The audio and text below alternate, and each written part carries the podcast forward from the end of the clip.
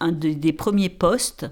Euh, à l'époque, on ne prenait pas des précautions oratoires, donc il m'a été dit, euh, bah, j'avais demandé à rencontrer la personne après pour savoir pourquoi j'avais pas été prise.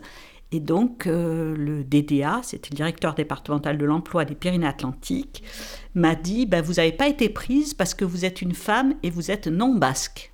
Je me suis dit que finalement, c'était pas si mal que ça d'avoir mis des mots dessus parce que ça m'a déculpabilisé, c'était pas mes compétences et ça j'y pouvais rien ou alors euh, travailler sur ces parties-là qui faisaient un avantage.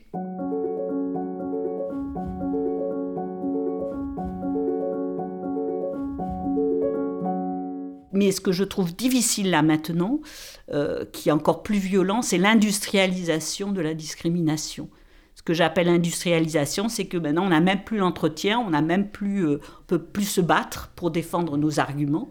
On est éliminé avant euh, parce que avec les algorithmes et euh, on, lit les CV, donc voilà, plus de 50 ans, on élimine.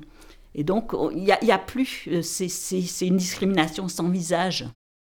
On envoie les CV des fois, on envoie partout, mais après, on n'a pas de réponse. On attend, on attend. Il faut avoir une, une, réponse et un argument au minimum. Exactement, Finalement, ce qui est difficile, c'est l'indifférence, parce que on, a une négation comme si euh, le monde tournait sans nous.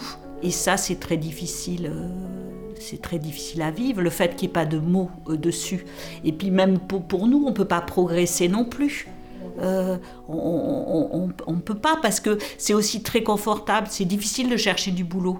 Donc quand, euh, euh, on peut aussi se rassurer en se disant, ben, de toute façon, je ne trouve pas de boulot parce que je suis âgée, et du coup, on n'essaye pas de, de mettre en valeur ce, ce qu'on a. Et donc ne pas mettre de mots, ça fait une société aseptisée et qui est encore plus violente.